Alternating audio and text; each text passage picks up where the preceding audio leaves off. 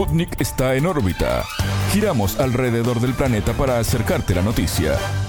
Bienvenidos a En órbita, el informativo de Sputnik.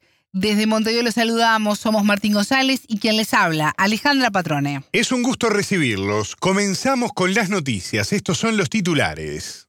Comienza En órbita.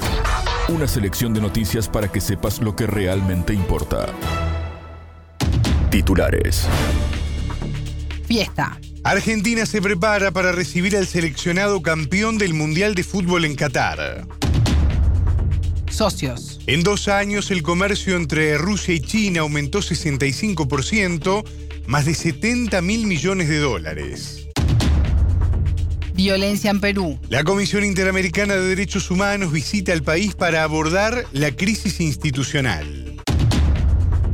Acciones. La Conferencia de Biodiversidad de la ONU avanza en un histórico acuerdo para el medio ambiente. Aliados. Vladimir Putin fue recibido en Bielorrusia por su homólogo Alexander Lukashenko. Rechazo. Venezuela condenó la ley aprobada por Estados Unidos que impone nuevas sanciones. Hasta aquí nuestros titulares, vamos con el desarrollo de las noticias. El mundo gira y en órbita te trae las noticias. Noticias. Fiesta. Argentina vive un clima de euforia e ilusión inédito tras consagrarse campeón del Mundial de Fútbol de Qatar. El corresponsal de Sputnik en el país sudamericano, Juan Lehmann, relató en órbita que la alegría contenida durante 36 años por el pueblo se hizo sentir. El seleccionado albiceleste alcanzó su tercera coronación mundial. La primera fue en Argentina en 1978 y la segunda en México en 1986. Según analistas deportivos, la final ante Francia el domingo 18 de diciembre será recordada como uno de los partidos más emocionantes de la historia de los mundiales. La albiceleste se impuso 4 a 2 en los penales durante un electrizante encuentro que terminó empatado 3 a 3 al término de los 120 minutos, con prórroga incluida. Buenos Aires amaneció con un sol que cubre todo. El firmamento se dibuja el color de la bandera argentina y eso es una señal que creo que todo el pueblo estaba esperando. Ayer apenas pasadas las 3 de la tarde, aquí apenas terminó el partido y Argentina se coronó campeona del mundo. Cientos de miles de personas acudieron al obelisco para festejar algo que no se lograba desde hace 36 años con Diego Maradona en 1986. El clima es de euforia. Lo fue ayer hasta pasada la medianoche, siendo la 1, 2 de la mañana, seguían circulando videos de la gente en el obelisco, copando la, ancha Avenida 9 de Julio, en la emblemática esquina con Corrientes, y ese es el clima que se vive tanto desde ayer por la tarde en Buenos Aires como en el resto del país. Por supuesto, todo se replica a nivel nacional. Los campeones aterrizarán en Buenos Aires en la madrugada de este martes 20 en el Aeropuerto Internacional de Seiza. A su llegada se dirigirán al predio de la Asociación de Fútbol Argentino, la AFA. Se prevé que el seleccionado realice en esa jornada una caravana hacia el obelisco de la ciudad de Buenos Aires, donde se espera una multitud. Lo que se conoce hasta ahora primero es que el vuelo AR 1915 de Aerolíneas Argentinas está llegando con los jugadores, con todo el plantel campeón del mundo, luego de una escala en Roma. Se estima que llegarán pasada la medianoche, es decir, en horas de la madrugada ya del martes. Eh, allí arribarán al Aeropuerto Internacional de Ezeiza. Todavía no está confirmado ningún tipo de actividad oficial en la Casa Rosada, en la Casa de Gobierno. El presidente Alberto Fernández se reunió este sábado con el ministro de Seguridad, Aníbal Fernández, eh, para organizar algún tipo de acercamiento. También, por supuesto, participó del diálogo Claudio Tapia, el titular de la Asociación del Fútbol Argentino, para conocer la decisión que finalmente eh, tomen los jugadores. Esto queda absolutamente en manos de los jugadores. Quedó absolutamente comunicado que eh, cualquier decisión que se tome va a ser impulsada por, por el plantel. Se tiene mucho respeto, sobre todo para no caer en una suerte de politización. Esto es lo que movilizó a Alberto Fernández a no viajar a Qatar y estar presente, por ejemplo, con el presidente francés Emmanuel Macron. Ayer, durante los festejos, el presidente lo vio aquí desde Buenos Aires. El periodista se refirió a las críticas de la oposición política que le reclama al ejecutivo del presidente Alberto Fernández no politizar el triunfo del seleccionado. Lehmann indicó que, considerando la grieta que separa la sociedad argentina, el gobierno respetó la voluntad de los futbolistas para organizar los festejos. Argentina está atravesada por una grieta ineludible que separa a la sociedad casi, casi en mitades. Por un lado, aquellos más cercanos al oficialismo, a Alberto Fernández, a la figura de Cristina Fernández de Kirchner, y aquellos más quizás referenciados con Mauricio Macri o no, pero que sin embargo están absolutamente en contra de cualquier iniciativa oficial. En este caso, creo que es ineludible este punto para entender la decisión institucional de recibir a los jugadores en la casa de gobierno, que esté la famosa foto de Lionel Messi con Lionel Scaloni, Claudio Tapio, el presidente de la AFA, y Alberto Fernández en la Casa de Gobierno. Eh, me da la impresión de que sea cual sea la decisión, siempre va a haber críticas de uno u otro lado de la grieta. Creo yo, creo yo que institucionalmente eh, no sería un, un error hacer esta, esta famosa fotografía y este recibimiento, porque a fin de cuentas, más allá del color político al cual pertenezca el presidente o el gobierno de turno, eh, en este caso sería la autoridad presidencial quien reciba a los campeones del mundo, independientemente de los nombres que entren en juego. Esto corre tanto para el presidente Alberto Fernández como eh, un futuro gobierno de otro, de otro signo político. Escuchábamos al corresponsal de Sputnik en Argentina, Juan Lehmann socios. En los últimos dos años, el comercio entre Rusia y China aumentó en más de 70 mil millones de dólares, es decir, un 65%. Sin embargo, por el momento esto no es suficiente para cambiar el curso de la historia, cree el sinólogo ruso Nikolai Vavilov. Para el experto de las lenguas y culturas de China, Moscú debería buscar ser uno de los cinco principales socios comerciales de la potencia asiática en los próximos cinco años y para el año 2032 convertirse en uno de los tres principales junto con Japón y Corea del Sur, opinó. El sinólogo además predijo que Europa volverá a adquirir las materias primas rusas, hoy interrumpido por las sanciones contra Moscú por el conflicto en Ucrania. Según el experto, Rusia necesita la creación de un sistema a gran escala de infraestructuras de tránsito de China a Europa, Irán y Turquía. En tanto, Rusia y China realizarán maniobras navales en el contexto de militarización de Taiwán, Japón y Corea. En la parte activa del ejercicio se realizarán disparos conjuntos de misiles y artillería y entrenamientos de guerra antisubmarina con uso práctico de armas. El objetivo será fortalecer la cooperación naval entre las partes, así como mantener la paz y la estabilidad en Asia-Pacífico. En los últimos años, en esta zona se ha visto un incremento de las tensiones. El Ministerio de Defensa ruso informó que las tareas serán del 21 al 27 de diciembre en las aguas del mar de China Oriental días violentos. La Comisión Interamericana de Derechos Humanos llegará a Perú este martes 20 para realizar una visita técnica de dos días en el marco de la crisis que atraviesa el país. En esta misma jornada, el Congreso volverá a debatir el adelantamiento de los comicios luego de no llegar a un acuerdo la semana pasada. En tanto, las protestas continúan en todo el territorio y la presidenta Dina Boluarte anunció cambios en el gabinete para atender la situación. Según la mandataria, los ministros tendrán un perfil más político que técnico y la renovación incluirá al primer ministro Pedro Angulo. Días atrás, las legisladoras Sigrid Bazán y Ruth Luque, de Cambio Democrático, presentaron una moción de censura contra el Premier por la represión a las movilizaciones. En ese momento eran 10 las personas fallecidas, pero la cifra se elevó a 25 durante el último fin de semana. El presidente vacado, Pedro Castillo, que cumple 18 meses de prisión preventiva, está afectado por esta situación, dijo Sputnik su abogado Ronald Atencio. Lo que más imposible le ha afectado no tanto es el que él esté este, en esta situación, sino la masacre que está viviendo nuestro país. Ayer se ha tenido aproximadamente siete muertos en Ayacucho, un lugar este, de, los, de las este, ciudades más importantes de nuestro país, siete muertos habido un ataque feroz de las Fuerzas Armadas a población civil y otros muertes en otros lugares, ha habido, hay una gran convulsión social en el país y él se encuentra en realidad muy afectado por eso, por esas condiciones en las que nunca, nunca cuando él estuvo en el gobierno ha habido este tipo de represión contra la población y hoy lamentablemente este gobierno está empleando una represión que es proporcionada. La defensa del exmandatario presentó ante la Comisión Interamericana de Derechos Humanos una medida cautelar al considerar que no se respetó el debido proceso.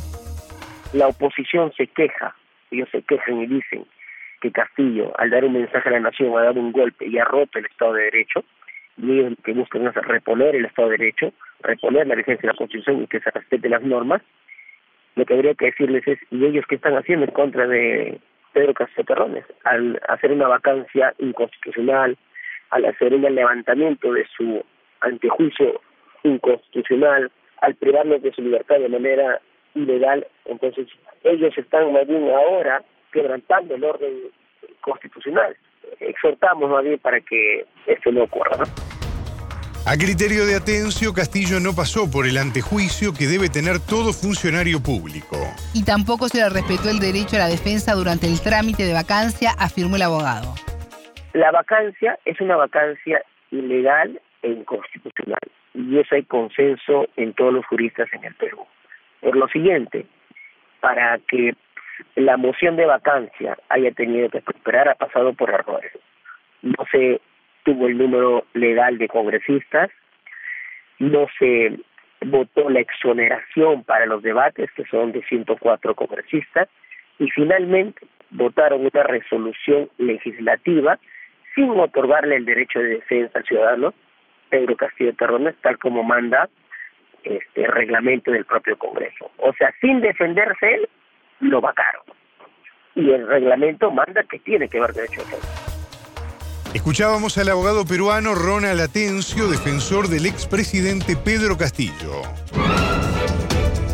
Acciones. La Conferencia de Biodiversidad de las Naciones Unidas avanza en lograr un acuerdo histórico para el medio ambiente. En el evento celebrado en Montreal, Canadá, se contempla proteger el 30% de la tierra y el agua consideradas importantes para la biodiversidad de cara al año 2030. Hoy 17% de las áreas terrestres y 10% de las áreas marinas cumplen tal condición. El documento también exige recaudar 200 mil millones de dólares para 2030 en apoyo a la biodiversidad. Otra meta es reformar los subsidios que podrían proporcionar otros 500 mil millones de dólares para la naturaleza. China, país que ostenta la presidencia de la cumbre, publicó un borrador con estos puntos. Los ministros y funcionarios gubernamentales de unos 190 países acordaron que la protección de la biodiversidad debe ser una prioridad.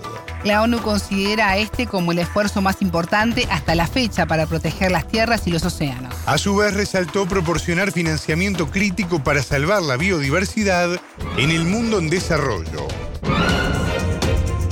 Integrados. El presidente ruso Vladimir Putin visitó Minsk, capital de Bielorrusia, donde fue recibido por su homólogo Alexander Lukashenko. El mandatario anfitrión llamó a Occidente a escuchar la voz de la razón y retomar el diálogo sobre seguridad en el contexto de la crisis en Ucrania. Lukashenko agregó que, a pesar de algunas asperezas, su país junto con Rusia estaban encontrando respuestas a todas las amenazas. Los temas principales de la reunión fueron los precios de la energía y la cooperación en temas de seguridad entre ambos países. Las tropas rusas cuentan con unos 9.000 soldados y equipo militar que se entrenan periódicamente en los polígonos bielorrusos. Putin y Lukashenko debatieron además cuestiones de carácter más global, principalmente económicas. Los acuerdos entre Moscú y Minsk son parte de la ruta de la integración firmada por ambos presidentes en noviembre de 2021.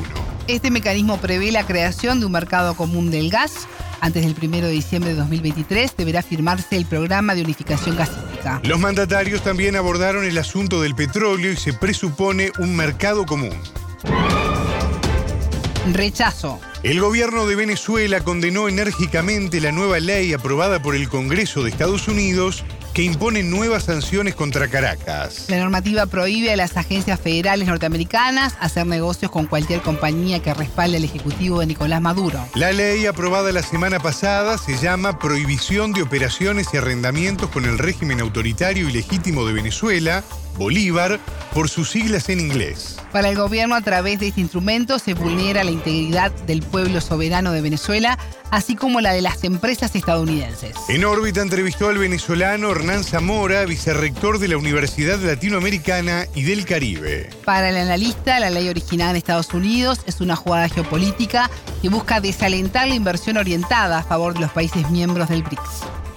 La ley Bolívar, que es la ley que acaban de aprobar en, el Senado de los Estados Unidos, que sanciona a todas aquellas personas que o empresas que vengan a invertir en el país.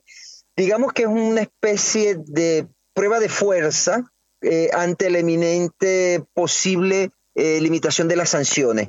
Por otro lado, busca desalentar la inversión internacional para eh, un poco mm, en el marco del conflicto bélico que se está generando en Ucrania, y digamos la nueva geometría del poder, China eh, y, los países del BRIC, por ejemplo, que no inviertan, que, por ejemplo, ante la posibilidad de que el crudo venezolano, que es el que, digamos, tiene más cerca Estados Unidos, se pueda desviar a otro sitio, haya gente que invierte en la industria petrolera, se reactive, que los rusos puedan reactivarla, invirtiendo los indios. Eh, eso, eso forma parte de ese, digamos, ese rejuego geopolítico que se está generando.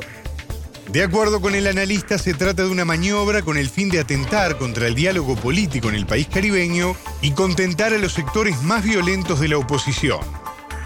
Efectivamente, esto conspira contra el diálogo, pero además es una presión económica o geoeconómica que se está buscando. Por otro lado, es una manera de eh, tener contentos a los, a los sectores más radicales, más eh, eh, violentos y conservadores de la oposición en Venezuela. Entonces, claro, esto forma parte de ese rejuego. Habría que ver qué otros elementos están en las mesas de discusión, porque incluso por ahí vi una noticia de, que incluso vuelven a, atacar, a, a sacar el tema de Saab, un parapeto que inventaron que se llama el Tribunal Supremo en el Exilio, que eso no existe, sino que es una especie de cortina de humo que se generó a partir de, del invento que fue Juan Guaidó. En medio de esta tensión, Venezuela celebra el 23 aniversario de la reforma constitucional que en 1999 impulsó el gobierno de Hugo Chávez. Cada 15 de diciembre el gobierno decreta el Día del Poder Popular Constituyente en homenaje a aquella gesta popular. El entrevistado señaló que esa nueva constitución fue un cambio que dotó de un nuevo sentido de identidad, patria y Estado a los venezolanos. La constitución que impulsó Hugo Chávez significó un cambio paradigmático de todo lo que Venezuela venía haciendo hasta ese momento. Significó un, ejercicio importante en la recuperación de los recursos naturales, la participación popular, el sentido y la identidad de patria y de Estado, ¿no? Fue un proceso muy interesante que eh, sobre la marcha pues se ha ido, se fue, digamos, mm, ajustando, porque como, como sabes, la constitución eh, termina siendo las grandes líneas gruesas para la conducción del Estado. Y eso nos llevó, digamos, a dibujarnos en el país que soy Venezuela. Eh, ciertamente toda la situación del bloqueo criminal ha obligado incluso a generar leyes que de alguna manera, digamos, están en el espíritu de la Constitución, pero que eh, a rajatabla eh, pues, pues genera mucho conflicto, como la ley que se generó para la situación especial con el tema de eh, para burlar el, el bloqueo criminal. Escuchábamos al venezolano Hernán Zamora, vicerrector de la Universidad Latinoamericana y del Caribe. Hasta aquí en órbita. Pueden escucharnos todos los días en vivo a las 18 horas de México, 21 de Montevideo y a las 0 GMT por sputniknews.lat. En órbita.